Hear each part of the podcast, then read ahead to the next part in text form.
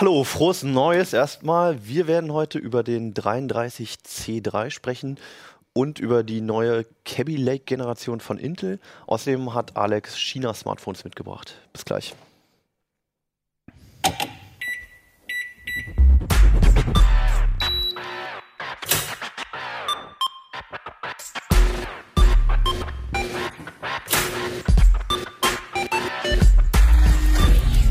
CT Uplink.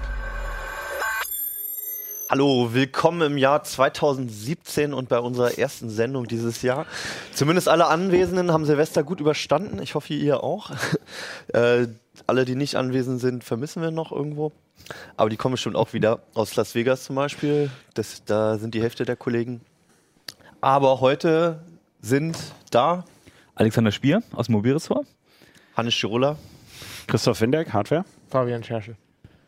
Genau. Wir haben recht bunte Themen heute. Äh, du erzählst was über den, den Kongress, habe ich gerade noch gerade gelernt. Da wissen die Insider schon Bescheid, worum es geht.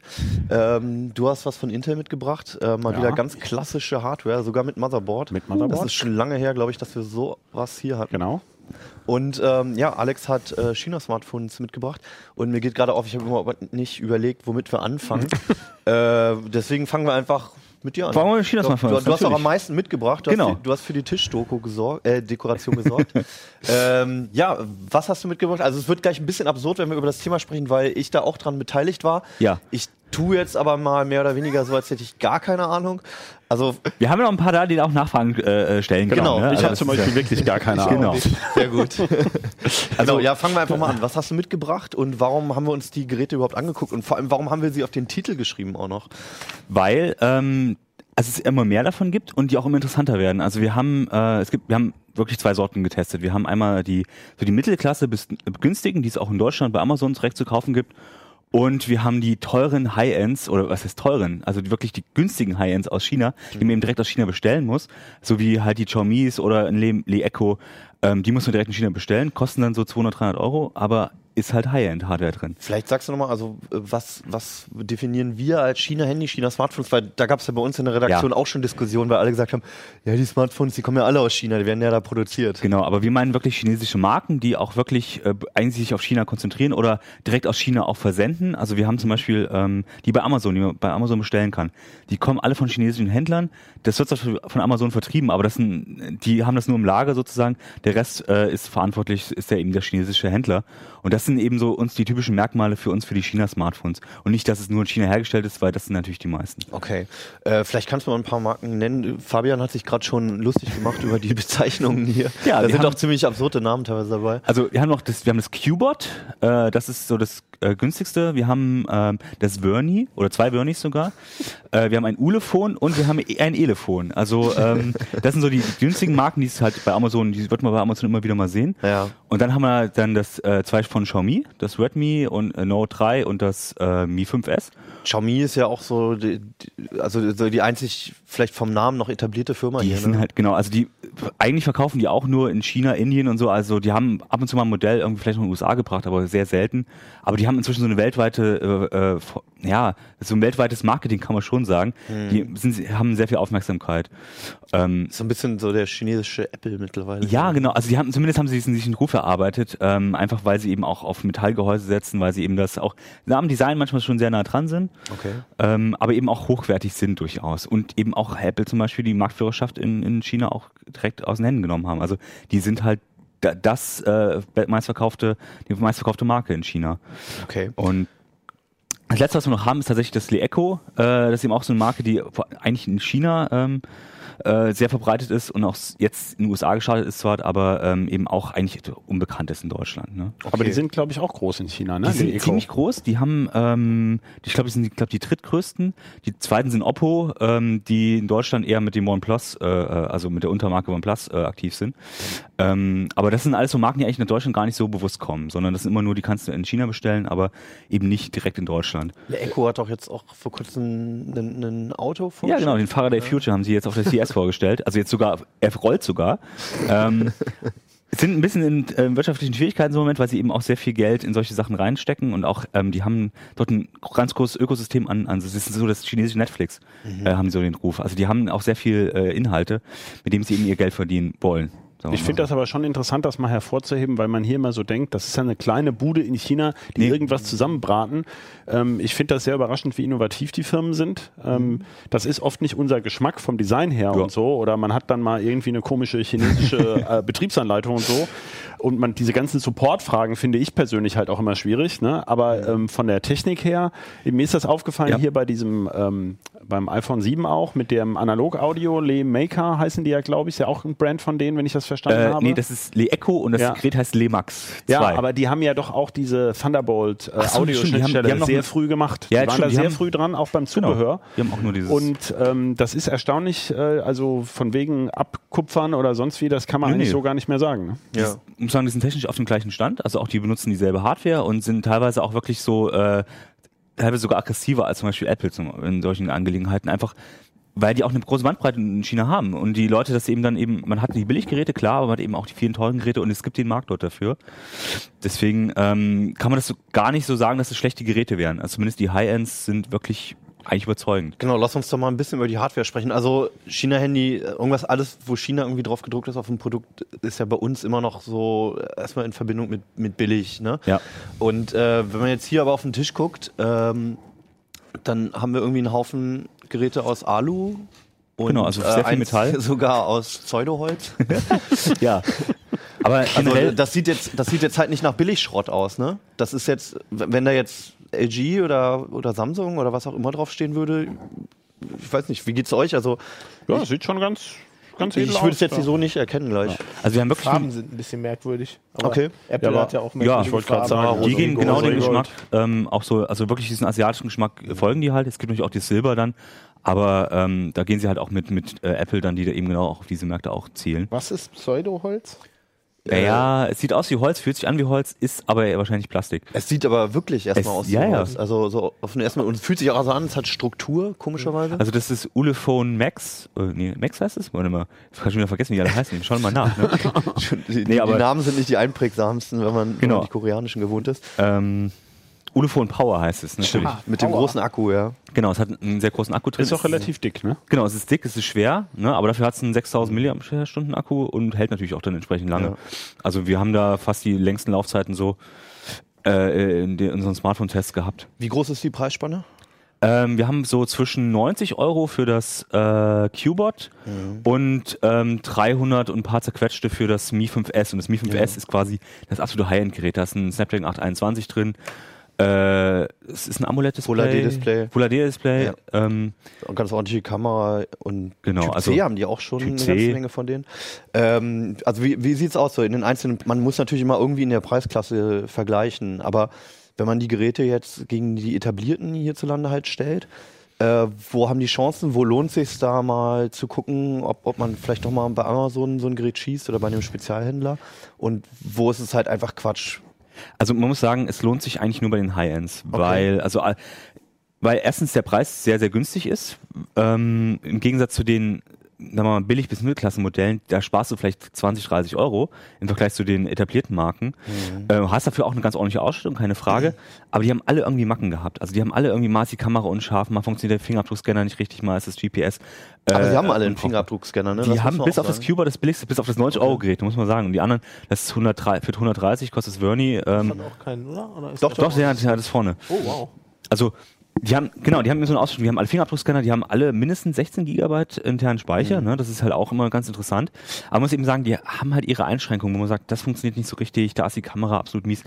Und das kannst du halt, also mit einem 20, 30 Euro Aufpreis kriegst du das gleiche eben auch von einer etablierten Marke, wo du auch solche Probleme stoßen kannst, aber es lohnt sich ja nicht, da jetzt unbedingt auf das Schnäppchen zu gehen, weil du hast immer das Problem, das läuft halt über Amazon, aber die Gewährleistung so, äh, oder wenn du ein Problem hast, musst du dich erstmal an den chinesischen Händler wen- wenden, weil das halt ein Marketplace-Händler ist und nicht Amazon direkt. Da hast du halt ein Formular, tippst du ein und hoffst, dass irgendeiner darauf antwortet. Ne? Okay. Du hattest es auch schon angesprochen. Also ich Äh, könnte mir vorstellen, so was wir so rückkriegen, wir haben ja Amazon in letzter Zeit oft kritisiert in den Artikeln, also Christian Wölbert vor Ja. allem. Und ähm, da kriegen wir immer sehr gemischte Reaktionen. Die einen, die sagen, ja, Amazon ist schwierig und äh, macht hier den kleinen Einzelhandel kaputt. Ja. Auf der anderen Seite gibt es viele Leute, die sehr zufrieden sind, auch mit Das dem Support. ich habe das Gefühl, ich weiß nicht, ob du das bestätigen kannst, wenn so am Anfang was kaputt geht, das Gerät komplett ausfällt, im ersten halben Jahr oder sowas, kriegst du meistens, glaube ich, einfach das Geld zurück. Ist relativ einfach. Genau. Aber habt ihr schon Erfahrung, wie das denn aussieht, wenn dir nach anderthalb Jahren mal irgendein Teil kaputt geht? Kann man da irgendwas reparieren? Also tatsächlich haben wir bisher da keine Erfahrung. Wir haben so ein bisschen von ein paar Lesern so ein bisschen so Erfahrungen, dass mal was nicht geklappt hat, dass man eben sehr Probleme hat, überhaupt mit dem Händler in Kontakt zu kommen. Und bei anderen funktioniert es halt sehr gut. Das ist so ein bisschen so ein bisschen Glücksspiel, an welchen Händler man gerät, an welchen Hersteller man gerät. Ähm, viele haben gut, sehr gute Erfahrungen. Wir haben auch sehr viele Rückmeldungen gekriegt, wo es eben heißt, ja, alles super funktioniert, also überhaupt kein Problem, warum soll ich das nicht machen? Und bei anderen ist es dann eben so, die haben dann eben, da hat der Händler nicht geantwortet oder dann äh, ist es beim Rückpass, dann haben die das dort reparieren wollen, aber man muss es halt nach China zurücksenden. Und da ging irgendwas schief oder man konnte es nicht nachverfolgen. Das sind solche Sachen, ähm, damit muss man eben doch noch rechnen. Aber ähm, im Großen und Ganzen gibt es durchaus gute Erfahrungen. Aber wie das langfristig ist, können wir halt auch nicht sagen. Ne? Also das Und in Zeiten von äh, explodierenden Akkus oder abbrennenden, selbst bei Samsung, bei einem Markenhersteller, habt ihr da kein äh, komisches Bauchgefühl bei den Geräten oder werden die irgendwie ungewöhnlich warm oder also ich meine, testen kann man es ja nicht. Ja. Das ist ja ein internes Akkuproblem, das konnten wir auch bei Samsung nicht irgendwie, also mit unseren Prüfmethoden oder sowas irgendwie rauskriegen. Gibt es da Ähm, irgendwelche Rückmeldungen, dass da eher was passiert? Tatsächlich haben wir da nicht mehr Rückmeldungen, also nicht mehr als bei den Billiggeräten, die es sonst so in Deutschland regulär gibt. Also das ist ja auch, das sind ja alles dieselben China-Buden. Die stellen ja das quasi auch für einen Markenhersteller her. Und jetzt kommt es halt unter einem anderen Namen noch raus, unter, unter ihrem eigenen Namen. Also das ist ja, das ist ja meistens dieselben Bauteile, die meiste selbe Fabrik Ja. und so weiter. Ja gut, man weiß ähm, es natürlich nie bei jedem Bauteil, was so. es wirklich ist. Ne? Und äh, das Cuber zum Beispiel ähm, macht zum Beispiel beim Akku schon Zicken. Also wenn man es anschließt, der lädt bis 80% und dann lädt er erstmal nicht mal weiter. Und dann hat, hat man es drei Stunden am Netz und ist irgendwann bei 100%. Oh, da würde ich oh. mir schon Sorgen machen. Ne? ähm, so, da, das ist das Problem. Also da ist so ein bisschen, das ist ein bisschen Glücksspiel, aber das ist bei den Billiggeräten leider immer so. Also alles, was unter, unter 100 Euro ist, ähm, muss man immer damit rechnen, dass was schief gehen kann. Bei den extrem billigen jetzt. Bei den Aber extrem du hast ja billigen. gesagt, bei den teuren sieht es etwas anders aus. Haben, haben wir bisher auch nichts gehört, dass es da größere Ausfälle gibt. Es gibt so ein paar ähm, Berichte, dann das ist nämlich natürlich keine äh, repräsentative äh, ähm, Aussage, aber es gibt in den, gerade wenn man so die Amazon-Bewertung dann durchliest, da gibt es schon wieder Hinweise, okay, da äh, ist die Akkulaufzeit plötzlich ganz mies, da ist der ähm, das GPS funktioniert plötzlich nicht mehr nach dem Update und solche Geschichten. Also das kann durchaus vorkommen. Ich hätte noch mal eine andere Frage, wenn du jetzt das so beschreibst. Ähm, du hast ja bei diesen Telefonen sozusagen ein Risiko mit dem Support. Mhm. Würdest du jetzt sagen, ähm, bei den High-End-Geräten ein gebrauchtes Markentelefon, Samsung, Apple, Motorola High-End-Gerät ist vielleicht besser als so ein ähm, China-Telefon? Oder würdest du, also ich Ähm. meine, hier kriegst du natürlich aktuelle Technik, aber den Vorteil, den du ja sonst hast bei einem Neukauf, dass du wenigstens bei, bei Gewährleistung und Garantie ein fabrikfrisches Gerät hast, der trifft ja hier nicht so ganz zu. So, das ist das eine, genau. Also das ist auch, auch wirklich so, wenn man, ähm, wenn man so ein bisschen Angst hat und, und auch diesen Aufwand scheut, weil das ist nämlich der andere Grund, da ist eine chinesische Software drauf, das heißt, die müsste man anpassen, es sind nicht immer alle LTE-Bänder unterstützt. Ähm, und sowas vermeidet man natürlich alles komplett mit dem, mit einem Gerät, was jetzt für Deutschland gemacht ist, was jetzt eben neu aus der Fabrik kommt. Und man hat eben die, kein Problem mit dem Service oder zumindest ein geringeres Problem. Ich meine, wir haben auch genug Berichte. gibt es. Ich wollte Genau. gerade sagen, ja. Ne? Also Also gerade auch, weil du vorhin Samsung angesprochen Ja, hast, ne? natürlich, die, die ja, ja. sich auch sehr gerne. Deswegen, ähm, aber wenn sagen, es funktioniert, ist kein Problem, aber man muss eben auf ein paar Sachen auch achten. Also das ist ein gewisses, man muss ein gewisses Risiko und gewisse Kompromisse eingehen. Mhm. Ähm, es ist nicht so, dass man wie jetzt ist nicht wie wenn man Samsung kauft zum Beispiel. Ne? Also das ist schon so. Mhm. Ähm, Und Wiederverkaufswert ist wahrscheinlich auch gering. Klar. Also ähm, allein schon deswegen, weil man sagt, okay, also gerade die LTE-Bänder werden immer wichtiger. Wenn Ja. du sagst, okay, das hat kein LTE-Band 20, ist halt in den auf dem Land nicht nutzbar äh, mit LTE, ähm, dann ist das natürlich auch ein Grund, warum man sagt, ja, okay, das will ich nicht unbedingt haben. Also das ist einfach, ähm, darauf sollten wir eben dann auch achten, gerade wenn man es kauft oder wenn man es eben dann später wieder verkauft. Na gut, Also ich hätte ja viel mehr Angst, dass da irgendwie äh, Schadsoftware drauf installiert ist. Äh, Stimmt, das hatten wir ja auch noch. ist auch noch ein Diesen, Thema, diesen ja. komischen, seltsamen Treiber da, der alles Mögliche nach Hause telefoniert. Ähm, muss man sagen, haben wir jetzt nicht feststellen können bei den Geräten. Wir haben aber natürlich relativ neugierige Software. Das heißt, die wollen sehr viele Rechte, die wollen Kontaktezugriff und zwar alle Geräte. Ähm, eher noch bei den chinesischen Händlern ist es so, da ist chinesische Software drauf, hole ich mir ein anderes ROM, ist es gut. Bei denen, die in Deutschland verkauft sind, die haben halt den Play Store und so schon drauf. Ich muss also nichts tun, aber dann ist da so obskure Browser-Software drauf, die dann plötzlich direkt Kontakte, Foto, äh, äh, Standort und so weiter sofort haben will wenn, und sonst auch gar nicht startet. Also den Fall, den wir hatten, da, war, da hatte ja ein chinesischer Hersteller das in das ROM eingebaut, sodass du es gar nicht rausnehmen konntest. Was mir dabei Sorgen gemacht hat, ist, die haben dieses Handy, also es wurde bei Amazon in den USA verkauft. Und ähm, als Leute dann gesagt haben, das kann ja nicht sein, hat die chinesische Firma gesagt, ja, das ist einfach nicht für den äh, US-Markt bestimmt. Also mit anderen Worten, für unseren Markt ist Ja. das okay. Ja. Leute Ja. auszuspionieren, tut uns leid. Und das, bei uns sind das die Leute gewohnt. Ja, also das, ist, das haben die ja wohl gemacht, um den Werbung anzubieten und, das Handy Genau. zu subventionieren. Das liegt ihm genau daran, äh, die Geräte sind deswegen in China so günstig, gerade die High-Ends, weil die ein anderes Geschäftsmodell haben. Die verdienen an den Geräten quasi gar nichts, sondern die verdienen an dem äh, an der Werbung, die verdienen an den am Ökosystem, was sie halt anbieten und deswegen sind die überhaupt so günstig. Die in Deutschland sind ja dann eben, wie gesagt, da, da ist es ein paar Euro Unterschied, aber hier sind es dann halt 200 Euro Unterschied. Da muss ich nochmal kurz eine Lanze für diese Hersteller brechen. Weil wir sprechen jetzt davon, dass halt spezielle Apps da drauf sind, die ins eigene Ökosystem locken sollen, die die Daten, die Kontakte etc. haben möchten. So. Hört sich an wie Google. Ja, hört sich an wie jeder, fast jeder andere Hersteller, nicht jeder, aber wer schon mal ein Sony-Handy eingerichtet hat oder auch sich mal auf die Samsung-Apps eingelassen hat, ja, da fließen mindestens genauso viele Daten. Und der einzige Vorteil ist halt, dass man halt irgendwie noch einen Ansprechpartner hat, wo man sich beschweren kann oder dass die halbwegs. Der haben die Daten vorlesen kann, falls man ja, selber vergessen genau, hat. man hat noch was davon, so, ja, weil man den App Store halt, weil man, weil man das lesen kann und weil es halt nicht Ja. ähm, chinesische Schrift, Schriftzeichen sind, ja. Aber ähm, oder man weiß halt so halbwegs, wo das hinfließt und das ist ein Unternehmen, was auch in der westlichen Welt irgendwie in der Öffentlichkeit steht, was kritisiert werden kann.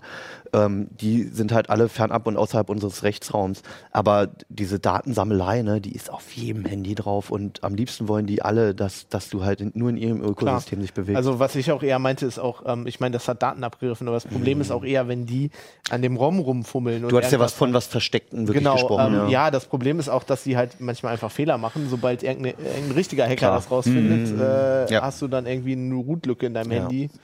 Und das können wir halt auch nicht garantieren für die Geräte. Wir haben zwar äh, uns die Software angeguckt und haben geschaut, was sie macht, aber wir, das ist halt auch Sachen, die auch Langzeitbeobachtungen sind, wo auch dann plötzlich die Erfahrungswerte kommen oder jemand wirklich sehr genau äh, über das über Monate Na ja, beobachtet, was sie senden. Mit und dem so, ne? nächsten Update, was der Hersteller schickt, ist ja unsere Analyse sowieso wieder Genau. hinfällig. Das ist ja immer das Problem, dass das immer nur eine Momentaufnahme vom Lieferzustand sein kann. Deswegen muss man es auf jeden Fall erwähnen. Es ist ein gewisses Risiko, ne? Auch das muss man eben, muss man sich wissen, dass es ist. Aber ähm, wir können jetzt auch sagen, okay, also es ist uns nichts aufgefallen in der Zeit, in der wir es getestet haben. Ne?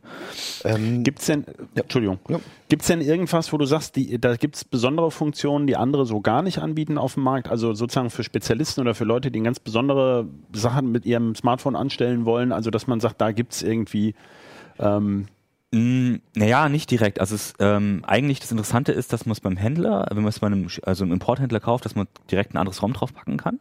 Meistens dann eben einen äh, MIUI, also nicht so eine Standard Android, direkt sondern bei der Bestellung. direkt schon. bei der Bestellung äh, äh, einrichten kann. Ähm, und das ist teilweise, zum Beispiel das Le Echo, Le Max lässt sich relativ leicht zum Beispiel entsperren. Also zum Basteln ist es ganz interessant. Aber an sich haben die nicht jetzt wirklich so viel mehr oder viel anderes als jetzt zum Beispiel einen, äh, einen Samsung äh, Galaxy S7 oder so. Na, das muss man eben sagen. Das ist gute Standard-Hardware oder sehr gute Standard-Hardware, aber es ist jetzt nicht so, wo man sagt, okay, da, das hat jetzt irgendwas ganz total äh, äh, Besonderes. Na gut, das hat jetzt zum Beispiel keinen Kopfhöreranschluss mehr, sondern hat dann nur noch den, den USB-C. It's a feature. Es hat einen Infrarotsensor noch, äh, aber es ist eben auch so eine Sache, die ausstirbt. Aber das sind Sachen, die, die orientieren sich schon an den westlichen oder an den, an den äh, etablierten Marken, das muss man auch sagen. Mal ein größerer Akku, klar, oder mal eine bessere Kamera, ein Billiggerät, aber dafür ist der Rest dann eben vielleicht nicht gut. Na, das, das, das, aber es ist jetzt nicht so, wo man sagt, okay, also Okay. Äh, ich muss es mir deswegen kaufen, weil das sind die einzigen, die das machen.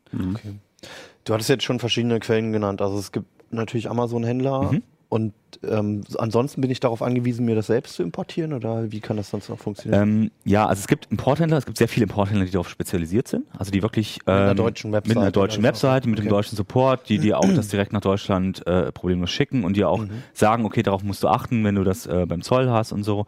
Ähm, einige, sagen wir mal, vielleicht nicht ganz seriöse, äh, helfen dir dabei auch die einfache Umsatzsteuer zu umgehen. Also die schicken Mhm. es dann zum Beispiel nach Großbritannien und dann unter, äh, unter einer falschen Absenderadresse aus Deutschland direkt zu dir. Und du bezahlst dann diese 90% um, Einfuhrumsatzsteuer, die du eigentlich bezahlen musst, wenn du es eben äh, selber importierst, musst du dann nicht bezahlen. Okay. Okay, also da gibt es so ein bisschen so ein bisschen so einen Graubereich. naja, Ähm, das hört sich schon jenseits von grau an, muss ich offen sagen. da, aber es, die, weil sie versprechen, die versprechen, das Problem ist, sie versprechen es natürlich nicht, weil sie genau Ja. wissen, okay, äh, es ist nicht legal, aber sie machen es trotzdem und äh, du kannst Glück haben oder Pech haben. Naja, die Äh, aber Reklamation natürlich wird ja umso sie- spannender dann. Ne? Genau. für, für die ist es halt natürlich, also es ist natürlich illegal, was sie machen. Äh, für den Kunden ist es dann so ein bisschen, ein bisschen Glücksspiel, was er kriegt. Ne? Okay, das heißt aber, Aber- es kann sein, dass ich, äh, je nachdem, wo ich bestelle, können dann auch nochmal andere Kosten auf mich zukommen Genau. oder ich kann nochmal mit dem Zoll zu tun haben, ja. Aber sagen wir mal, die seriösen Händler, auch die wir getestet haben und die, bei denen wir bestellt haben, äh, bei denen kam das alles vernünftig an. Die wurden auch vernünftig äh, deklariert. Und ähm, da konnten wir eben auch ein anderes ROM auswählen und sagen, okay, ich will direkt einen Play Store drauf haben und in China äh, und die chinesische Software runter haben. Hat alles funktioniert. Muss man sagen, ähm, hat bei uns problemlos geklappt. Okay. Gibt so ein paar, ähm, wo wir auch schlechte Erfahrungen gehört haben. Auch ähm, Gearbest zum Beispiel ist ein sehr großer, wo dann auch mal was schief geht, mal nicht. Wo Wenn's man klappt, nie so richtig weiß, welcher Händler da jetzt eigentlich über diese Plattform genau. verkauft. Ne? Ne, Wie das lange ist, sind die denn unterwegs? Ähm, wir haben von so einer Woche bis zu drei Wochen haben wir es gehabt. Ähm, jetzt zu Weihnachten war es, hat es in Hongkong, hat sich am Flughafen alles gestaut, weil die so viel Zeug äh, verschickt haben. Ähm, also, aber sagen wir mal, mit zwei bis drei Wochen ist man gut dabei. Äh, sollte man rechnen, manchmal ist es schneller. Man kann auch per Express bestellen, das ist teilweise in drei bis vier Tagen da. Und manche versenden tatsächlich auch schon aus Europa, die haben es halt schon importiert äh, und versenden es dann direkt aus Europa. Dann ist es sogar quasi innerhalb von zwei Tagen da. Okay. Also zusammenfassend, es ist vielleicht nicht unbedingt das ideale Handy für die Oma oder den Opa, sondern eher für jemanden, der irgendwie auch Lust hat, sich damit zu beschäftigen. Genau. Und ähm, man kann auf jeden Fall ordentliche Geräte für relativ wenig Geld bekommen. Aber man muss, man muss halt reinschauen und, und, und Genau. gucken, von wem man es kauft, wie man es kauft, etc. Man, man darf wirklich nicht blind an die Sache rangehen und überle- denken, das ist ein Amazon, ich bestelle mir, bestell mir jetzt hier das Mi 5S und alles super. Man muss wirklich die, die technischen Daten äh, checken, man muss schauen, was der Händler, wie seriös der Händler ist, was tue ich mir mit der Software an, weil die natürlich eben auch nicht immer angepasst ist. Das muss man sich alles vor äh, wirklich informieren und dann kriegt man halt ein Schnäppchen. Entweder macht man das oder man kauft sich die CT Genau. und liest einfach alles auf ein paar Seiten nach. Wir haben es zusammengefasst und äh, wenn ihr Interesse dran habt, da sind auch nochmal Fragen zu Zoll und alles ähm, auf ähm, und Versand etc. Da ist so ziemlich alles beantwortet und halt auch diese Geräte, die hier liegen und ein paar schicke sind da auf alle Fälle dabei. Äh, ja, machen wir mit dem Kongress weiter, Kongress. was oder der Kongress. äh, wovon sprechen wir denn überhaupt? Äh, der Chaos Communication Congress in Ja. Hamburg ist einmal im Jahr äh, so das ziemlich größte Hacker-Treffen. Weiß nicht, also Deutschland auf jeden Fall, ist aber hat aber es ist welt, weltberühmt. Kommen Leute aus der ganzen Sagen Welt. wir einen der größten Hacker-Treffen Ja, weltweit. also es, es ist auch einfach, ähm, es ist halt nicht einfach eine Security-Konferenz zum Beispiel, sondern es sind, äh, sind wirklich Hacker im Sinne von Makern und so. Da sind Talks über, äh, über Biologie zum Beispiel. Ähm, die haben so Kinderbeschäftigungsdinger, äh, wo dein Kind irgendwie dann löten lernen kann oder, Mhm. oder Schlosser knacken. Ähm, also es ist sehr cool. Es ist ähm, 12.000 waren da, glaube ich, ja, oder so. Ja, ungefähr. 33C3 Genau, die, auch genannt. Ne? genau, die Karten sind immer extrem schnell ausverkauft. Ähm, ich muss dazu sagen, ich war noch nie da, weil das immer zwischen Weihnachten und Neujahr ist. Klar, das ist- da will ich meine Ruhe haben. Aber ich glaube, das ist extra da, weil die richtigen Nerds halt, die, die das nicht Wir interessiert. hatten unsere äh, Autoren waren von uns Genau. da, ne? ähm, ja, und äh, von High Security waren auch, auch Leute Ja. da. Aber man kann sich alle, alle Talks, also die haben schon seit Jahren immer Videos von allem, was sehr cool ist. Die haben ein eigenes Videoportal, kann man sich alles angucken. Das, sch- die Videos stehen da jetzt auch immer. Genau, noch. ähm, die kann man alle sehen. Äh, ich, also das ist, ist ziemlich, ziemlich cool. Ich habe mir, ich hab mir ein paar interessante angeguckt. Ähm, es war eigentlich so, also m, es zieht sich ja immer so ein Thema durch, den- durch den Ja. Kongress. Ähm, und es ist eigentlich immer noch, also dieses Jahr so eine, so eine Weiterentwicklung von, von den letzten Jahren. Also Überwachung. Ähm, Es gab auch ein offizielles Thema, ne? Ähm, ja, jetzt wo du mich fragst, ich weiß gar nicht, was das war. ähm, Ja, das schneiden wir nachher. da muss, da muss dann so einblenden. Ähm, also was sich auf jeden Fall durchgezogen hat, war halt staatliche Überwachung. Ähm, äh, Es werden überall jetzt mehr Überwachungsgesetze äh, en- erlassen, die Snoopers Charter in, in UK und auch bei uns. Ähm, es gab sehr viele Talks über ähm, die Polizei zum Beispiel, die, also dieses Jahr also das, das vergangene Jahr 2016 war ja zum Beispiel das Jahr, wo das FBI auf einmal angefangen hat, oder wo wir erfahren haben, dass das FBI irgendwie Kinderpornoserver aufsetzt. Ne? Also nicht irgendwie, äh, wenn die so einen Server finden, den dann hochnehmen und mitnehmen, nein, den übernehmen, selber die Seite weiter betreiben und dann den Leuten, die da hingehen, äh, Trojaner unterschiebt. So, da, da gab es zum Beispiel einen Talk drüber von, ähm, von einem Weiß-Journalisten, glaube ich. Das war ziemlich interessant. Vor allem, weil die das halt überall auf der Welt gemacht haben. Ne? Also ähm, die, es gab mal ein Gesetz in den USA, das dem FBI, ich glaube, was war das, Rule äh, 41 oder so, ich habe es mir aufgeschrieben, weil ich es mir sonst nicht merken kann. ähm, warte mal, wo war es? Aber nicht so die vor, ne? Ja, egal. Nee, Rule 41, genau. Ähm, dass, du, dass das FBI halt nur innerhalb seines Geltungsbereichs oder innerhalb des Geltungsbereichs eines Richters, ne, wenn sie sagen, wir haben jetzt eine äh, für einen Server irgendwie Durchsuchung oder so, das machen darf. Ähm, das haben die aber geändert, das Gesetz, und jetzt darf das FBI das überall. Und die haben auch halt Leuten in Deutschland, in Kanada, äh, diese Trojaner auf den Rechner geschoben und dann arbeiten die halt mit der lokalen Polizei zusammen. Ähm, was natürlich irgendwie interessant ist, wenn in deinem lokalen Land die Polizei das nicht darf, aber das FBI darf das, spioniert deinen Rechner aus und gibt dann deiner lokalen Polizei ähm, die ganzen. Ist Wo man sich in Deutschland noch um die Länderzuständigkeiten streitet. Genau. Ja, ne? ja. Ja. Und da sagt man natürlich, okay, ist ein guter Zweck, es ist ein vernünftiger Anlass, ne? aber du weißt ja nie, wie weit das geht. Ne? Also das ist ja immer so. Also gerade diese, dieses Thema Kinderpornografie ist halt auch immer ein Thema, wo, wo niemand was gegen diese, diese Ermittlungen sagen kann. ist ne? immer das Argument. Ja. Also ich finde, man kann da trotzdem was gegen sagen, weil Ja. das ist eigentlich wie, wie jeder andere Fall auch. Die, die, ne, der, der auf, die Mittel müssen immer im Verhältnis zum, zum Ergebnis stehen. Und äh, wenn ich jetzt halt, also ich meine, das ist ja im Moment erstmal ein Verdachtsmoment. Du weißt ja nicht, dass die Person, die auf diese Seite geht, ich meine, das könnte ich auch gewesen sein, wenn ich das recherchiere für eine Geschichte. Ähm, ja, im Zweifel mache ich mich damit auch strafbar, aber es kann legitime Gründe geben, dass man da ist. Ähm, und dann schicken die dir erstmal pauschal äh, einen Trojaner auf dem Rechner. Das ist schon ziemlich krass. Also das, das war ein großes Thema. Ähm, Das ist äh, jetzt thematisch auch, also du hast mit äh, damit angefangen zu erzählen, dass Kindern äh, Löten beigebracht wurde dort. also die, die Themenbandbreite scheint wirklich äh, Die ist- ziemlich, groß. ziemlich groß gewesen sein. Also es war auch der Standard dabei. Ähm, Es werden auf dem Kongress jedes Jahr große Sicherheitslücken enthüllt. Also es gibt Sicherheitsforscher, die was entdecken übers Jahr, die das aufheben. Okay. Ähm, wir haben das oft bei Heise Security, dass die mit uns reden und sagen, ihr könnt darüber berichten, aber erst nach dem Kongress, wenn ich meinen Talk gegeben habe. Ähm, da war dieses Jahr bei diesem Banking-Startup N äh, Number 26 ja. ähm, aus Berlin Fintech. Genau, da, äh, das ist halt so ein, so ein, so ein Start-up und die haben eine Banking-Lizenz gekriegt, was nicht oft vorkommt. Und die sind halt eine Bank, die, äh, da hat ein Sicherheitsforscher halt irgendwie rausgefunden, dass deren ganze Authentifizierung irgendwie nicht wirklich funktioniert. Also man konnte zum Beispiel, er konnte halt, ähm, die war, ist halt abgesichert, aber die Handy-App hat das zum Beispiel nicht vernünftig abgesichert, wenn du das über Siri gemacht hast und so. Oder er konnte halt irgendwie, der hat den Dropbox, Daten aus diesem Dropbox-Hack genommen und hat deren API halt bombardiert und versucht, Kunden rauszufinden und hat so 33.000 Kunden von diesem Banking-Startup gefunden, hat dann rausfinden können, ne, der Namen, Geburtsdaten und so, damit kannst du dann natürlich wieder ne, Ja. äh, da einbrechen. Also er hat es geschafft, äh, Geld zu überweisen. Wow. Äh, die haben halt so kleine Überweisungen gemacht, um zu gucken, wann springen die denn an. Ne? Und das haben halt hunderte Überweisungen sind rausgegangen. Er konnte den Kreditrahmen von 2000 Euro auf einem Konto komplett erstmal ausnutzen.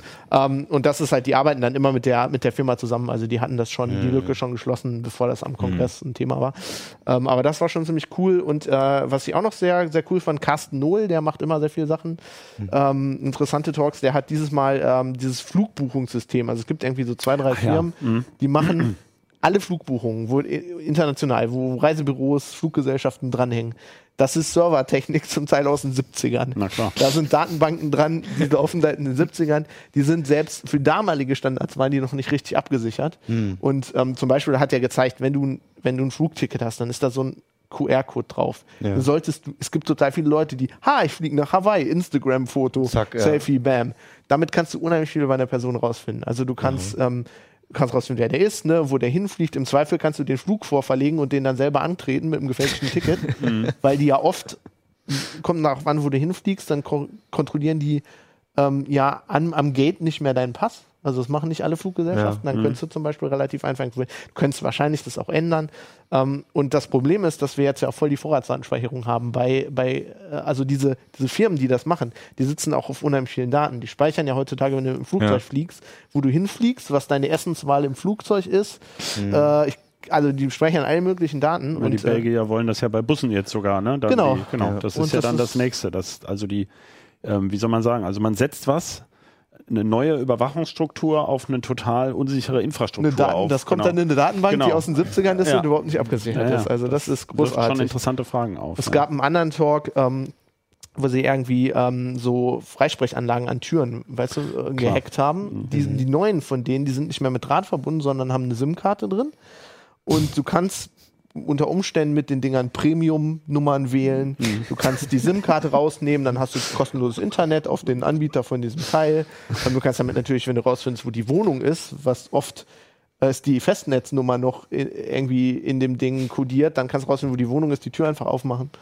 Ähm, Aber das ist ja sowieso unser Lieblingsthema. Ähm, IoT. ja, Internet Smart Home ist natürlich Internet immer, wird immer besser, nimmt einen immer größeren Raum bei Sicherheitskonferenzen ein, Ja. wie schon seit Jahren vorhergesagt, wie von uns immer wieder ganz klar, schon seit Jahren schlagen wir drauf ein und man kann es immer gar nicht glauben, was für Fehler eingebaut werden. Also zum Beispiel Schlösser hatten, es gab einen Mhm. Talk über, über IoT Smart Home Schlösser. Da waren welche dabei, die kosten, weiß ich nicht, so ein Smart Home Schloss kostet 120 Euro, so in der Also Größenordnung. ein, ein Schloss, was man per Bluetooth oder WLAN vom Genau. Smartphone aus öffnet Genau, und für, was dein, dann für deine Haustür. für die Haustür, genau. Aber das hat eine Absicherung wie ein 2 Euro, äh, so ein Padlock, was du kaufst. Da kannst Also das du, Mechanische meinst du? Genau, da Ja, kannst du mit okay. so einem Metall, Ja. dünnen Metallschirm einfach rein in das Schloss und zack ist offen.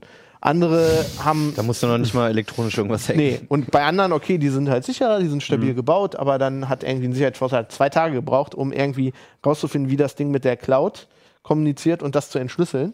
Also die, äh, die, also das, das verbindet sich mit deinem Handy und dein Handy äh, redet dann mit dem Cloud-Server vom Hersteller so, und über Bluetooth ne, mit dem Handy. Und das hat er halt rausgefunden und dann kannst du halt beliebig, beliebige Schlösser öffnen. Das ist ja eben genau der springende Punkt, was, was ich so gar nicht verstehen kann. Bei den Autodiebstählen hat man ja eigentlich diese elektronische Wegfahrsperre. Und ich habe lange gebraucht, um zu kapieren, dass man ja in jedem Auto mittlerweile diese ODB2-Schnittstelle haben muss, damit der TÜV drankommt. Deswegen darf man die auch nicht blockieren.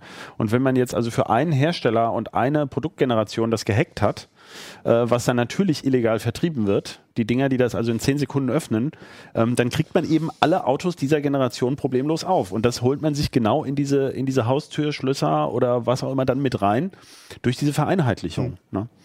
Das finde ich halt so, so irre, dass das ja diese Fehler immer wieder neu gemacht werden von jedem Hersteller, der einfach nur dasselbe Prinzip auf eine andere Anwendung überträgt und exakt dieselbe Fehlerkurve noch mal Ja, das hat. passiert das so lange, solange es, halt, solange es halt keine wirtschaftlichen Konsequenzen hat. Ne? Ja, also ich habe mehrere Talks gesehen, wo halt Sicherheitsforscher gesagt haben, äh, das kann eigentlich nicht so sein. Also wir haben jetzt, diese Dinger sind nicht für Sicherheit designt. Also die werden designt auf Features und dann ship it.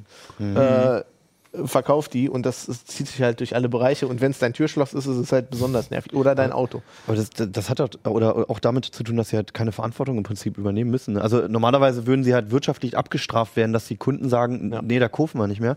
Aber ähm, dass halt jemand auch dir ein Sicherheitsprodukt verkauft, ob es nun halt ein Türschloss ist oder auch ein Mail-Account oder weiß ich was so, oder einen, einen Sony-Spiele-Account ähm, und dass er einfach mal vom, vom Gesetz aus dafür garantieren muss, dass das halt mal sicher bleiben muss. Das ist halt nicht der Fall, ne? sondern du kannst halt auf den Markt schmeißen, was du willst. Und wenn es passiert, dann ist der Kunde halt Ja, der, das, der das Arme. Problem ist halt auch, also wir haben da ja schon mal drüber gesprochen in der Sendung, dass das halt Das werden wir auch immer wieder Ja, tun. ja. Dass das, Bitte, ja. Dass, dass das so cutting edge. Also für uns ist das alles, für uns ist das alles verständlich und wir sind alle Nerds und wir kapieren das alle. Und die Politiker und die Leute, die das regulieren müssen, die verstehen das nicht, weil es zu neu ist.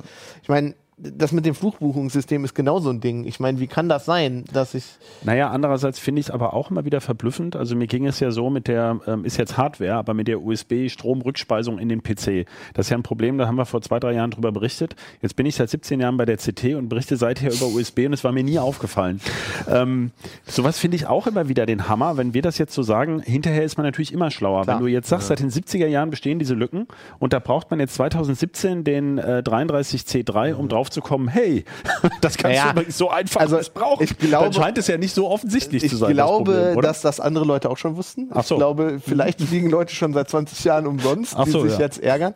Ähm, Du meinst wie bei Mirkos Guthabenkarten von, ja, genau. Ja. Also das Okay. ist aber auch verständlich. Ich meine, da hängt eine Menge Technik dran. Ne? Das Ja. ist teuer, das müsste man alles ändern. Und aber solange es unter einer bestimmten Schwelle bleibt, der Schaden, ne, dann wird natürlich ist Naja, auch die, wie bei den, wie bei den EC-Karten, Genau. dass man halt sagt, die Richtig. vierstellige Nummer reicht halt. richtig ärgerlich finde ich dann, das war auch dieses Jahr wieder ein Thema, es ist eigentlich auf dem Kongress immer ein Thema, ähm, wenn Firmen dann auf sowas reagieren, ähm, indem sie versuchen, den Sicherheitsforscher zu verklagen oder den klar. anzudrohen, ihn zu verklagen, um die, um die, äh, um die Veröffentlichung zu verhindern, anstatt zu sagen, danke, Ja. wir fixen jetzt die Lücke, tut uns wirklich leid. Also, ja, ma- manche Unternehmen sind auch schlauer, die stellen dann die Leute einfach ein. Genau. Ja. Also, oder naja, ich mein, oder diese Bug Bounties. Genau, halt, Number ne? 26 hat jetzt nach der Sache zum Beispiel gesagt, okay, wir machen jetzt eine Bug Bounty, Mhm. wir laden jetzt Leute ein, dass sie sich unser System mal angucken. Das heißt, sie kriegen eine Belohnung dafür. Genau, sie- die kriegen eine Belohnung dafür, Lücken zu finden, Mhm. was bei einem Banking-Ding ja auch wirklich, wirklich sinnvoll ist. Ähm, ich gucke gerade mal Gab es nach. denn irgendwas Positives zu berichten? Naja, also ich meine, nee, also der Kongress ist nicht so was, wo man irgendwie so also es gibt lustige Dinge. Also wenn man mal was Lustiges sehen will, es gibt jedes Mal diesen F-Nord äh, ja, Jahresrückblick mit Fefe und Frank, der ist total witzig. Äh, das, das ist eigentlich cool und es gibt halt immer lustige Lücken. Ne? Also das ist äh, manchmal finde ich einfach äh, Sachen überraschend. Also ein Talk, den ich auch gesehen habe, war von, von einer Forscherin, die über DNA-Datenbanken geredet hat. Und ähm, dass es Leute gibt, das weiß ich auch, weil ähm, meine Frau in dem Bereich arbeitet und mich das interessiert. Es gibt halt diese Startups in Amerika, da schickst du, die, die schicken dir so ein Set, dann äh, machst du eine Speichelprobe, schickst sie dahin und dann analysieren die oder also die sequenzieren deine DNA. Nicht komplett und ne, aber in, in also sie untersuchen dein, dein Genom. Nicht komplett und nicht ganz korrekt, Um- aber Zum Ja. Beispiel auf Erbkrankheiten zu untersuchen oder besondere Risiken. Das Oder ist ja, viele machen das auch, dann kannst du irgendwie deinen Stammbaum besser. Ne? Ach so, ja, Also ja. okay. genau, also man kann nicht sagen, dass die komplette DNA die sequenziert wird, Ewigkeiten dauern, aber ähm, die analysieren bestimmte, bestimmte Dinge, schicken dir, viele davon schicken dir dann deine Daten, manche sogar auch auf verschlüsselte Festplatten. In manchen Fällen sind die nicht so gut verschlüsselt. ähm, aber nee, das größere Problem ist einfach, dass das in eine Datenbank bei der Firma kommt Klar. äh, und das ja. FBI in den USA, wenn die, wenn die, wenn die Probable Cause haben, hingehen kann und einen richterlichen Beschluss kriegen können und dann diese Daten kriegen können. Und ich meine, was da alles an Informationen drin sind, also was das für persönliche Informationen sind, die sind natürlich auch sinnvoll, diese Informationen. Also Forscher können damit viel anfangen, die können sehr viel Erb über Erbkrankheiten forschen und so. Aber deine Krankenversicherung auch. Genau, und ähm, das Krasse ist halt, also einer ihrer Punkte war, dass Leute halt für, für so Spielerei, irgendwie für so Erbforschung, ihre komplette DNA an eine Firma nicht mal verkaufen, weil die bezahlen irgendwie 300 Euro dafür, dass die Firma diese Daten hat. Normalerweise müsste die Firma eigentlich müsste denken, hunderte von Euro bezahlen, damit sie diese Ja, Daten wie bei den Smartphones auch, ne? Also für Spielereien, die intimsten Daten preisgeben bez- und noch für die Geräte bezahlen. Eigentlich müssten wir alle einen Haufen Kohle schon bekommen haben für unsere privaten Daten. Ja, also ja. Aber wie gesagt, erfreulich ist es Be eigentlich. bevor wir jetzt komplett in Depressionen versinken in diesem Jahr. Was ich noch sagen wollte, Ja. was, was eine Sache, die noch interessant ist, ist halt, ähm, wo der Kongress nächstes Jahr ist. Also der war, der war mal in Berlin, der war jetzt lange Zeit in Hamburg, ist jetzt erstmal nicht mehr da, wo er immer in Hamburg war, in dem Kongresszentrum, weil das wird Mhm. abgerissen. Ähm, das ist jetzt interessant, wo der, wo der als nächstes hinkommt. naja, Äh, in einem Jahr werden wir es gewusst haben. genau. Und äh, wenn ihr da mal hin wollt, ähm, da müsst Danke, dass du die ihr, Spannung genommen hast. müsst ihr euch rechtzeitig die Tickets sichern, weil die sind immer extrem schnell ausverkauft. Aber wenn man die haben will, das ist Da gibt es wie, immer Kontroversen drum, ne? Auf das Ja. Karten und was ich, wie sie vergeben werden ist und so. natürlich, Das dann stürzt immer das System ab. Darüber Ja, ja. sprechen wir dann, wenn Klar, das. System gehackt, oder? Jetzt, jetzt sprechen wir erstmal über die neue Intel-Prozessorgeneration. Ah, ja, ja, Christoph. genau, jetzt bin ich Du hast ein richtig schönes Stück Hardware Ja, mitgebracht, mal wieder. was ganz dickes klassisches. Board, Äh, aber das Interessante ist, was, glaube ich, hier sitzt, ne? Genau. Genau. So, Ja. äh, jo, was hast du mitgebracht? Ja, das ist Intel Kaby Lake oder Kaby Lake, wie immer man es spricht. Eigentlich nicht neu sozusagen, neue Prozessorgeneration, die für Notebooks schon seit letzten September auf dem Markt ist. Und jetzt eben für die Desktops gekommen ist. Also das ist hier ja ein klassisches Desktop-PC-Mainboard mit alle hier von Gigabyte ist jetzt so ein neuer Brand von den Aorus mit Top-Ausstattung, also für Übertakter jetzt in dem Fall. Und für Übertakter gibt es ja auch ein bisschen was Neues bei dem Prozessor, allerdings nicht so revolutionär. Ist, ähm, man muss es nochmal richtig sagen, ist ja die ganze Core i5, i7, Core i3, 7000, also siebte Generation Core i oder Core i. Ähm, und vorher hatten wir halt die sechste Skylake, das ist jetzt Kaby Lake und äh, ja, das ist das Neue. Ja, es ist so ein bisschen, wie soll man sagen, es ist ein evolutionärer Fortschritt. Ja. Ne? Aber was, was bringt's neu mit? Genau, also das ähm, evolutionär ist ja so ein bisschen, ach, wahrscheinlich auch so ein englisches Wort, ne? also inkrementelle Fortschritte, sagen wir mal 10% schneller, kann man sagen. Okay. Ja, also für die, äh, oder zwischen 7 und 9 Prozent. Bei, bei gleichem Takt? Nein, der taktet eben höher und da kommt auch die Ah. Geschwindigkeit her. er ist aber ein bisschen sparsamer trotz des höheren Takts. Also Okay. sagen wir mal, unter Last ist der Prozessor effizienter oder sind die Prozessoren, das sind ja, ist ja eine ganze Reihe, fast 40 Stück, die sie jetzt vorgestellt haben. Alles Desktop. Ähm, nein, Desktop sind es, glaube ich, so 16 und dann noch diverse Mobilvarianten und so. Das Angebot ist ja riesig, wobei sich da Stromsparvarianten etc. Ja. genau, wobei die sich bei genauem Hinsehen gar nicht mehr so weit spreizt heute ja die Performance-Breite. Also zumindest wenn man bei ähnlichen in, bei, in, bei ähnlichen Preisen guckt. Aber es werden sogar bis runter zum Celeron für 35 Euro ähm, werden die auch in diese neue Generation gehen. Ah, okay. Das war in früheren ähm, Generationswechseln schon mal anders. Da hatte man bei so Zwischenschritten die Billigprozessoren gleich gelassen. Und jetzt ist es so, dass eben selbst die billigsten neu kommen. Anscheinend ist die Fertigung für Intel so einfacher. Und wie gesagt, es gibt einen wirklichen neuen großen Vorteil, der ist, äh, betrifft also 4K-Videos. Und zwar ist jetzt einerseits ähm, sind die Hardware-Videodecoder verbessert worden, also in dem integrierten Grafikkern. Diese Prozessoren haben alle einen integrierten Grafikkern, genau. Der kann jetzt nicht nur HEVC oder H265, sondern auch ähm, HEVC 10-Bit. Das heißt, für HDR ist das Ding gerüstet, für diese neuen Smart TVs, die eben ähm, nicht nur Ultra HD, sondern HDR, also mit 10-Bit Farbtiefe höhere Kontraste machen können. Kann auch HDCP 2.2. Und damit ist jetzt Dieser Kopierschutz. dieser Kopierschutz genau für HDMI 2.0. Das heißt, man kann jetzt die ersten kommerziellen 4K Ultra HD, HDR, Streaming-Angebote auf dem PC damit nutzen. Ist halt die Frage, ob man das will. Ähm, Es ist Und bis ob man genug Moment, Material findet vor allem. ja, es gibt schon, also das ist ja das Problem. Also bisher gibt es noch keine richtige App dafür. Im Moment geht es nur im Browser und nur in Edge. Und nur mit der neuesten Windows 10 Version sowieso, das ist daran gebunden. Ja, also für Windows 7 gibt es hier gar keine Grafiktreiber mehr. Ja. Also Intel, das wird bei AMD mit der nächsten Prozessorgeneration, die auch Grafikkerne enthält, also die kommt erst zur Jahresmitte, wohl auch so sein, dass es dann keine Windows 7 Treiber mehr geben wird. Ein bisschen hängt das auch mit HEVC und so weiter zusammen, also mit den Grafikcores, weil ähm, da, diese ganze Infrastruktur existiert quasi erst in Windows 10 und eben auch die DRM-Systeme, ähm, also die, die Kopierschutzsysteme, die halt Voraussetzungen dafür sind, dass Leute wie Netflix äh, überhaupt ihre Inhalte dann zum Streaming auf sowas freigeben. Ja, das ist also das ist eigentlich in dem Videobereich liegt der größte ähm, Fortschritt. Wie gesagt, die Fortschritte bei der Performance Ist ja sind auch sehr speziell trotzdem immer noch. Ja, vor allem, weil es eigentlich den Media Center PC, äh, das ist ja, sagen wir mal, da bin ich ja besonders kritisch. Also ich glaube, dass das so nicht läuft, weil das möchte man ja eigentlich auch mit der Fernbedienung zum Beispiel steuern. Und wenn das jetzt nur im Browser läuft und also für jede, für jede Streaming-Portal eine eigene App nötig ist, die wieder eine eigene Bedienoberfläche hat, ja, ähm, äh, der- das Ziel von Netflix, Amazon Prime und sowas ist ganz offensichtlich in die Geräte zu kommen. Amazon verkauft ja nun das Fire TV zum Beispiel sowieso Ja. selber und oder die offenbar, wir wissen das nicht genau, aber man sieht ja, dass Samsung und LG zum Beispiel die Apps sehr aggressiv integrieren oder sogar damit werben, dass sie jetzt einer den ersten Fernseher haben, der das halt alles kann. Ich vermute, dass da eben auch Geld fließt. Also Mit Sicherheit, ist, ja. ist, Auf äh, sehr Fall. wahrscheinlich. Ja. Und dass sie kein großes Interesse haben, das auf dem PC überhaupt zu bringen. Ah ja, man kann auch sagen, Cyberlink, ähm, dieser Hersteller von Power DVD, diesem Software-Codec, die haben angekündigt, dass sie jetzt äh, noch in diesem Jahr einen Software-Decoder für Ultra HD Blu-ray auch bringen werden, für eben Windows 10. Haben sie noch nicht in direkten Zusammenhang mit Kaby Lake gesetzt, aber wir vermuten ganz stark, dass es damit zu tun hat. Es ist eben einfach der, der erste Prozessor, der das jetzt so kann. Okay. Sollten die sich nicht langsam mal umbenennen? Wer? Von Power DVD? Power DVD, ja, das ist, äh, ja, ist irgendwie komisch, ne? Ja, was man noch sagen muss, ähm, die, deswegen habe ich auch das ganze Mainboard mitgebracht. Also es gibt auch neue Chipsätze, aber ähm, das heißt, die heißen jetzt Serie 200. Also vorher hatte man den, den, den High-End-Übertakter-Chipsatz, mit dem man halt diese Overclocking-Funktion dieser speziellen K Prozessoren nutzen kann. Da musste man immer den Z-Chipsatz haben oder muss man weiterhin. Also der hieß also Z170, das war der Serie 100 Chipsatz. Jetzt heißt er Z270 und dann gibt's halt noch ein H170, Q170 und jetzt H270, Q270 und die Unterschiede sind aber so gering. Intel wollte da eigentlich noch dieses neue 3D Crosspoint ähm, Speicher. Das ist ein, eine Konkurrenz zu Flash. Da sollen noch so Module kommen, die da Obtain Memory, die man draufstecken kann in diesen M2-Slot hier.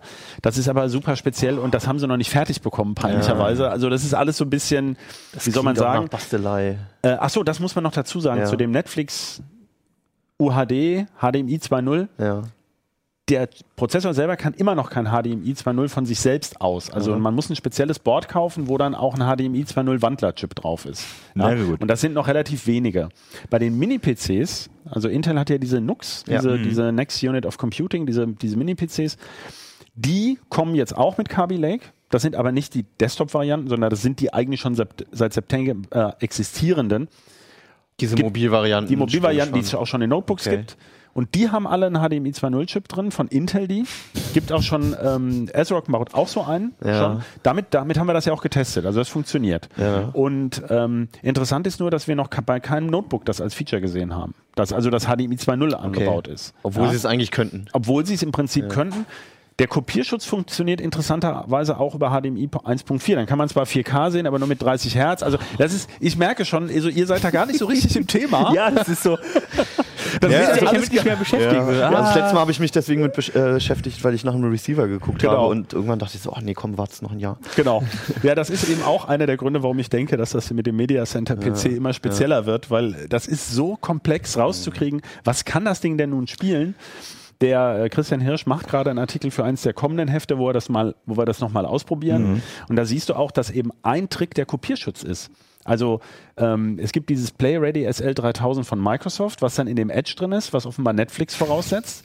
Das unterstützt aber der Chrome-Browser nicht. Deswegen wird das wohl nie auf den Chrome kommen. Also wir wissen es halt einfach nicht. Anfangen nach, man, nach mitzuschreiben. Ja, Edge das bin ist- ich nicht mehr Das mitgekommen. ist wirklich, das ist total irre, ja, was da, was da äh, abläuft. Deswegen ist das mit diesem, mit diesen Streaming-Fähigkeiten. Wir wissen auch nie, wie wir damit adäquat umgehen sollen, Also weil ich- es so speziell ist. Also, ja. also was ich dazu sagen kann mal, ist äh, der, den Eindruck, den, du, den du hast, dass halt die, die ganzen Streaming-Anbieter und so dann wirklich ein starkes Interesse daran haben, halt irgendwie über geschlossene Systeme zu Ja. streamen. Halt über, ob es jetzt über Chromecast, über, über einen eigenen Stick oder übers Handy oder was auch Ja. immer ist halt. Und nicht über diese, diese offenen Betriebssysteme über den PC halt. ne, Aber oder ist doch eigentlich witzig, wenn du mal drüber nachdenkst. Also Mhm. wir reden die ganze Zeit über die Virtualisierung oder online, also weg vom Print. Ja. Das ist ja nun gerade unser Ja, klar, Problem. ja, klar. Und die koppeln quasi wieder das Erlebnis an ein Device. Ja, Ja. das ist eigentlich total irre. Ey, die wollen das halt die Kontrolle haben. Du, Ich glaube, ja, die Rechte, äh, also die, die, die, die Content äh, Natürlich. Producer finden das natürlich total Und wer, wer Ja, auf ja, dem Amazon-Stick halt irgendwas äh, guckt, Ja. der guckt halt äh,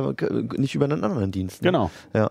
Okay, aber trotzdem, trotz alledem, ähm, also wer nicht mitgekommen ist, ne, hier steht es nochmal ganz detailliert. Das drin. Mainboard hat LEDs. Ja, das Mainboard hat auch noch tolle bunte LEDs. Geil. Das können wir jetzt natürlich schlecht zeigen. Man kann sogar so eine Licht-LED-Leiste, also Ja. so ein LED-Strip anschließen und den dann über eine Software beziehungsweise vom BIOS-Setup aus. Das machen jetzt auch mal mehr. Ich, Steuern? schon, ich glaube, Asus macht das auch so ein Ding. Ja, oder? natürlich, das machen diese Boards von Asus. Das kostet wahrscheinlich dann Gigabyte drei Euro mehr oder so. Höchstens, Naja, das oder? Board, das hier ist ein 230 Euro Board mit halt hier wahnsinnig vielen Spannungswandlern, um das Ding da zu übertakten. Ähm, das ist halt sehr aufwendig, muss man nicht unbedingt dran Gibt rücken. es mittlerweile genug Boards? Also habe ich ein bisschen Auswahl, falls ich dann wirklich auf äh, Lake so, gehen möchte? Moment, das ist ja noch der, der, Ja. der, der Lake, also mit dem BIOS-Update laufen die auch auf den alten Boards. Das heißt, es gibt noch Ach so. nicht mal einen Grund, das neue Board zu kaufen. Okay, und es gibt auch BIOS-Updates, ja? Es gibt auch ja? BIOS-Updates, Okay. wobei man da natürlich immer wieder, wie bei jedem Generationswechsel, das Henne-Ei-Problem hat. Also wenn du das jetzt neu kaufst, Ja. dann kann es sein, dass der Prozessor, den du ebenfalls neu kaufst, da drin ja erstmal gar nicht läuft, weil du ja jetzt einen alten Prozessor bräuchtest, um das BIOS abzudaten. Ja,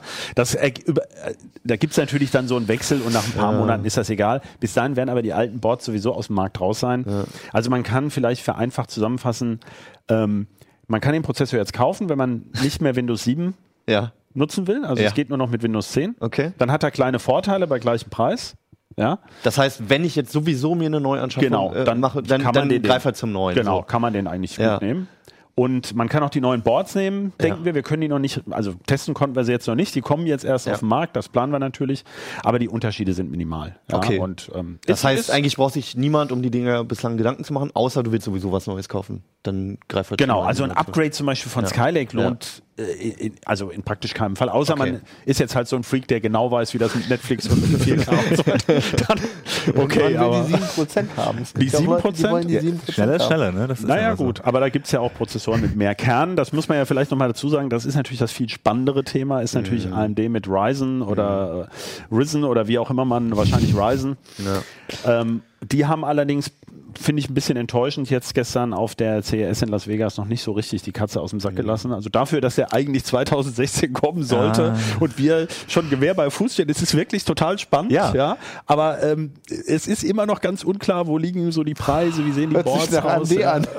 Naja, naja, Es ist aber endlich, mal, endlich passiert mal was, wo du sagst, okay, jetzt haben die endlich mal wieder Konkurrenz, Ja. ne? Und du denkst, bist du echt heiß drauf, weil ich meine, das ist schön, aber das ist so minimale Verbesserung, denkst du, ja, okay, ich brauche ja. jetzt nicht ja, wirklich. wir hoffen sehr drauf, dass Ja. da mehr Bewegung reinkommt. Genau.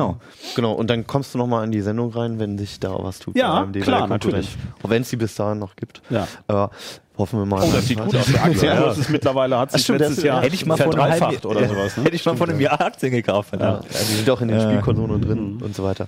Äh, apropos Spielen. Äh, Oh ja. Fabian wollte uns unbedingt noch ein Video zeigen, was wir äh, einfach mal angucken und äh, Fabian kann ja mal kommentieren, worum es überhaupt geht und warum man sich das anschauen sollte und warum alle aus dem Haus sind Ich, ich bin ja hier der, der El- Elite-Spieler des Hauses. Schade, dass Martin nicht da ist, weil wir hatten gestern Nacht. Deswegen wurdest du auch eingestellt damals, ne? Ja, ich glaube schon. Das also Donnerstag Nacht, äh, Breaking News, äh, Erstkontakt mit Aliens. Dazu muss man sagen, Elite ist ja, äh, das Original Elite ist halt von 84, äh, sehr altes Spiel. Da Weltraumsimulation. Genau, Weltraumsimulation. Große Welt. Da, äh, offene Welt und so. Da gab es immer Aliens. Also wenn du einen Hypersprung gemacht hast, hast du immer eine gewisse Chance gehabt, dass die dich aus dem Hyperraum ziehen. Und äh, die waren halt super mächtig. Also die haben dich dann eigentlich immer gekillt. Nur ganz kurz, wir hören gerade Fluchen aus der, aus der Regie. Das heißt wahrscheinlich, dass das Video noch ein bisschen braucht. äh, ich rede einfach noch ein bisschen. Ja, genau, Also, und es gab halt immer diese Aliens in den früheren Elite-Spielen und als, äh, als Frontier dann Elite Dangerous gemacht hat, vor was, zweieinhalb Jahren mittlerweile oder drei schon fast, ähm, haben sie halt nie verneint, dass es keine Aliens gibt und seitdem waren immer alle, ah, die Aliens kommen irgendwann so. Aber und weil man es aus dem alten Teil kannte, hat man es irgendwie erwartet, dass es dann doch nochmal irgendwann man- ein Element wird. Ja. Man hat erwartet, Da dass es es. kommt. Da sehen wir es jetzt. Also man springt durch den Hyperraum, ne? So sieht das normalerweise aus. Und äh, gestern hat er, das ein Video von der Xbox, hat der Spieler, der sprang durch den Hyperraum und auf einmal wird alles grün und jetzt wird es komisch, komische Geräusche und äh, Okay. das will man halt nicht. Wenn das passiert, das ist nicht gut. Und äh, er fliegt dann aus dem Hyperraum raus. Und dann kommt kommt was, also wenn man Babylon 5 gesehen hat, dann äh, sieht dieses Alien-Raumschiff, was da gleich auftaucht, ziemlich, ziemlich bekannt aus. so, Also so organisch, Genau. biomäßig. Ja. also man, man muss dazu sagen, Frontier hat ungefähr seit einem Jahr haben die so eine Storyline, wo sie halt so Alien Crash äh, Sites äh, eingebaut haben in das Universum. Die haben Spieler dann gefunden, die haben äh, Alien Ruinen gefunden und auf der Gamescom ähm, haben sie auch schon gesagt, ah, haben sie schon geteasert, jetzt kommen irgendwann die Aliens und ähm, aber dass das jetzt wirklich passiert ist, da das, das hat viele Leute ziemlich äh, ziemlich aufgeregt. Also das ist schon, schon irgendwie cool. Also genau, So, genau, stimmt, sieht ihr seht das ja alles Also im Moment ist halt, ähm, das ist ein NPC, der ist wohl mit aus dem, aus dem Hyperraum rausgeflogen. Das andere Raumschiff, die Aliens, kommen jetzt von hinten. Das ist dieses größte Raumschiff, das aussieht wie eine Blume. Äh, wie eine Blume und ähm, also das ist schon sehr spooky. Die haben spookige Musik eingebaut. Das Ding dreht sich jetzt um, fliegt auf ihn zu und er denkt jetzt wahrscheinlich, oh das, Mann. das ganze, das Raumschiff ist jetzt irgendwie abgeschaltet erstmal. Genau, also er, das, irgendwas ist passiert, die Systeme funktionieren alle nichts, er kann nichts machen. Ach, deswegen ist rotes Licht. Genau, deswegen ist, Ah. ja, ist auch die Cockpitbeleuchtung ist aus und ähm, so und äh, ja, das, man sieht jetzt das Schiff, das äh, macht irgendwas. Ähm, Im ersten Moment hat er wahrscheinlich gedacht, okay, jetzt, jetzt ist um mich geschehen. Aber eigentlich scannt das Schiff ihn nur und fliegt gleich wieder weg. Und ist das, ist das getriggert irgendwie, das Ei- Ereignis? Also kann man das selbst nachvollziehen? Hast du es auch schon erlebt? Nein, Oder? äh, ich habe es gestern Abend. Mein Problem ist, ich bin an einer komplett anderen Ecke der Galaxis. Also das passiert ähm, wohl nur in der Nähe, es eine bestimmte Region äh, in den Plejaden, wo halt diese, diese crash gelandeten Raumschiffe schon waren. Wenn man da viel durch den Hyperraum fliegt, dann passiert einem das. Da ich aber 22.000 Lichtjahre äh, davon weg bin, konnte ich das jetzt gerade nicht machen. Das ist sehr doof. Ich habe gerade so eine Expedition gemacht an, ans andere Ende der Galaxis Aha. und jetzt passieren die coolen Sachen und ich bin nicht da. Du beschäftigst dich schon ziemlich intensiv damit, Ich ne? spiele sehr viel Elite, ja. Ähm, Also wenn man das anfängt, da kommt man eigentlich nicht mehr raus. Muss ich echt mal, wieder muss ich echt mal anfangen. Also man muss dazu sagen, dass äh, das erste Elite war eigentlich so das erste Open-World-Spiel. Ja. Und zwar in den 80ern, also Ja. weit bevor GTA und so. Ähm, und Ich hab, gestern habe ich nach 190 Stunden Skyrim deinstalliert, endlich. Weil ich alles durch hatte, bis auf die, diese dunkle Bruderschaft, weil die völlig verbuggt ist, die Questreihe. Aber ja, jetzt hab also ich mein Leben Elite, wieder. mein Steam-Konto sagt, ich habe jetzt, glaube ich, 380 Stunden. Dazu, 380? Moment, dazu musst du sehen, das ist nur seit es das bei Steam gibt. Ne? Also das ist ungefähr, das ist weniger als die Hälfte. Der, ist wahrscheinlich nur ein Drittel von der Zeit, die ich wirklich Du hast ja auch keine Kinder, habe. ne? Nee, ich hab, ähm, und äh, ja, unter der Woche bin ich auch alleine Ja, zu das Hause. stimmt, du wirst ja genau, du schnell bist ja- auch nicht passieren, ja, wenn es so weitergeht. Manchmal sitze ich halt, ja, ja, ja. Okay, aber du hattest deinen Spaß in, den, ist in cool. den über haben- 400 Stunden. Also ja. das wird jetzt richtig interessant. Also Okay, wenn, wenn mal Wahnsinn. jemand Ja. spielen wollte, jetzt wird's. Äh, ich glaube, ich glaub, man muss da drin cool. sein, um die Begeisterung mitzuempfinden. Das ist Erstkontakt mit Aliens, Mann. ja, merken Wann schon. erlebt man sowas schon? Ja. Also wenn wir schon bei Science Fiction sind, dann will ich ganz schnell noch eine, eine Empfehlung aussprechen. Ich habe mir über die Feiertage The Expanse angeguckt und ich fand es echt geil. Also für jemanden, der irgendwie so alle Science Fiction Serien so mehr oder weniger durch hat, Äh, ich war begeistert. Ich habe es auch Hab schon mich so ein bisschen dran kann ich erinnert. mich gerade. anschließen. Ist wirklich eine gute Serie. Auf Die zweite Fall. Staffel kommt Sehr gut. nächsten Monat. Haben wir auch noch Werbung gemacht. Schön. Sehr gut. Und jetzt machen wir noch Werbung fürs Heft. Kauft es euch, wenn ihr mehr Details haben wollt über die China-Handys, über äh, Cabby Lake und über 33C3 Naja, ist ist- online ganz Genau, viel. also auf du kannst alle Online. Videos gucken. Genau. Ähm, äh, ja, wir haben auch darüber berichtet und man kann auf der Kongressseite alle Videos sehen. Cool. Alles klar, bis zum nächsten Mal und guten Start ins Jahr. Uplink. Ciao. Ciao.